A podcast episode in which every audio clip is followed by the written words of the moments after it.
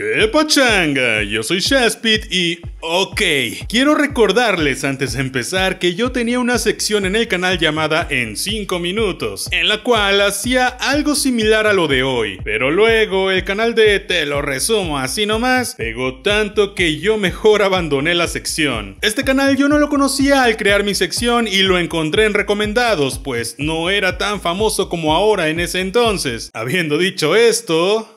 Hoy en Te lo resumo así nomás, la historia de Gremlins, una película ochentera en la que salen criaturas más feas que tu ex. Admítelo, tú tampoco sabes qué hacías con ese monstruo. Gremlins nos cuenta la historia de unos monstruos que no pueden beber agua, comer a medianoche, ni les puede dar la luz del sol. Protagonizada por Gizmo, como la criatura extraña y mitológica de la que nunca se explica su origen. Billy Peltzel, como el protagonista adolescente bonachón que quiere darle a su amiga pero está en la friendzone y se mata a pajas. Pete Fontaine, como el niño fastidioso que sale en tres escenas y es amigo de un adolescente mayor que él, pero como son los 80, a nadie le importa. Randall Petzel, como el papá desobligado que hace inventos raros y que tiene la culpa de todas las muertes de la película y que jamás ve a su familia por andar viajando, pero como son los 80, a nadie le importa. Lynn Peltzel, como la típica mamá ochentera que solo es ama de casa y prepara comida, pero que como son los 80, a nadie le importa. Kate Beringer como el crush amoroso que oculta una historia horrible. Ruby Deagle como la señora loca y amargada que todos odian. Sheila Futtelman como la vieja chismosa a la que su marido ningunea pero que como son los 80 a nadie le importa. Roy Hanson como el científico de preparatoria que muere de una forma muy tonta porque es el afroamericano. El señor Wing como el que vende Gremlin sin darse cuenta y que extrañamente se parece al señor Miyagi. Y el niño chino al que ni siquiera le pusieron nombre.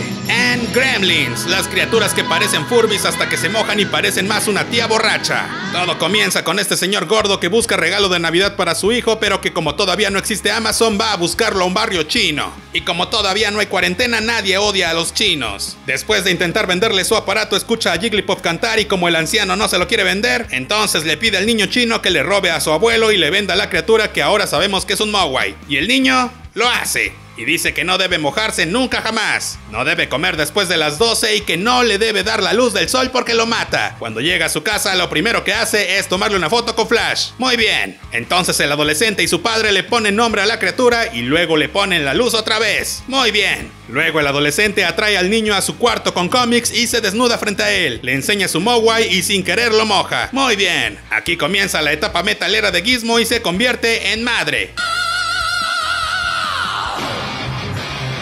Y así nacen nuevos personajes, incluyendo a Rayita, al que todos aman pero es bien agresivo, justo como tu ex. Pero al niño fastidioso le vale y se pone a ver porno en 3D. Los nuevos son lindos pero malvados y cuelgan al perro. Billy le lleva un Mogwai al único científico que conoce, que es el de la escuela, y hace que se multiplique de nuevo y salgan más Mogwais. Muy listo. Entonces Billy va a ver a su crush porque no importa qué pase, lo que importa es el amor. El amor heterosexual.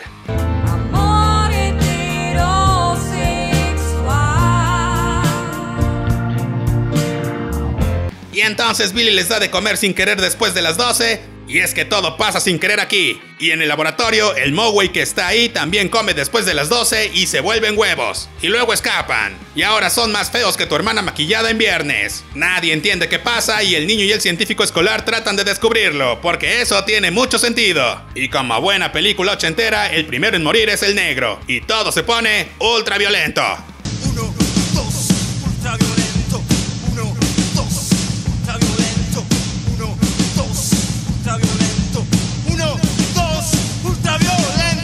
Uno decide ponerse a nadar y toda la alberca se pone verde y humeante como caldero gigante. Entonces ahora hay muchísimos gremlins y la policía se burla y hay un desfile de gremlins y luego todo se pone otra vez ultra violento.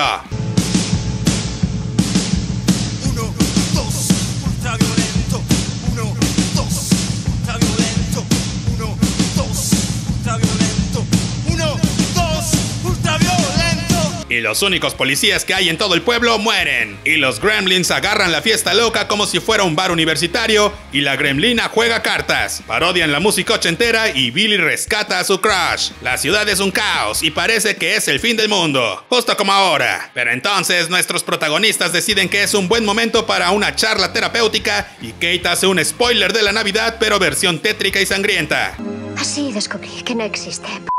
Para cuando salen, la ciudad parece, bueno, todas las ciudades del mundo en este momento en la cuarentena. Ahora los gremlins están en el cine y se ponen a hacer cosas locas y cantar mientras ven Blancanieves. Pero descubren a los humanos y comienza una persecución mientras un incendio provocado hace que todos los gremlins mueran. Pero no todos, Rayita se salvó porque estaba comprando dulces para ir al cine. Y lo intentan atrapar porque si se moja todo volverá a empezar. Y parece que nada puede detener a Rayita, pero Gizmo va al rescate. Y justo cuando logra mojarse y empieza a multiplicarse, abren la cortina y se destruye como la bruja del mago de Oz. Y llega el papá a hacer nada. Y el esqueleto salta, pero luego se derrite. Y la familia cuida a Gizmo aunque provocó muchísimas muertes. Pero como son los 80, a nadie le importa. Y el anciano llega a rescatar a su mogwai y descubrimos que sabe hablar su idioma. Y se lo lleva porque es peligroso. Y el papá dice que fue sin querer. Y sí, porque todo en esta película es sin querer. Y Gizmo se despide y todos lloramos. Y el anciano dice que tal vez un día Gizmo vuelva cuando estén preparados. Y todos se abrazan porque recuerden que lo importante en estas películas siempre es el amor. El amor heterosexual.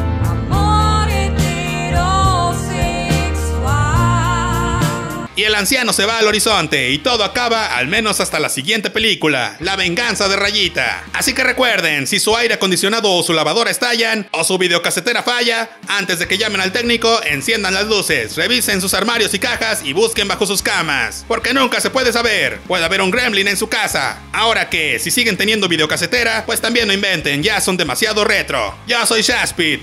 Digo...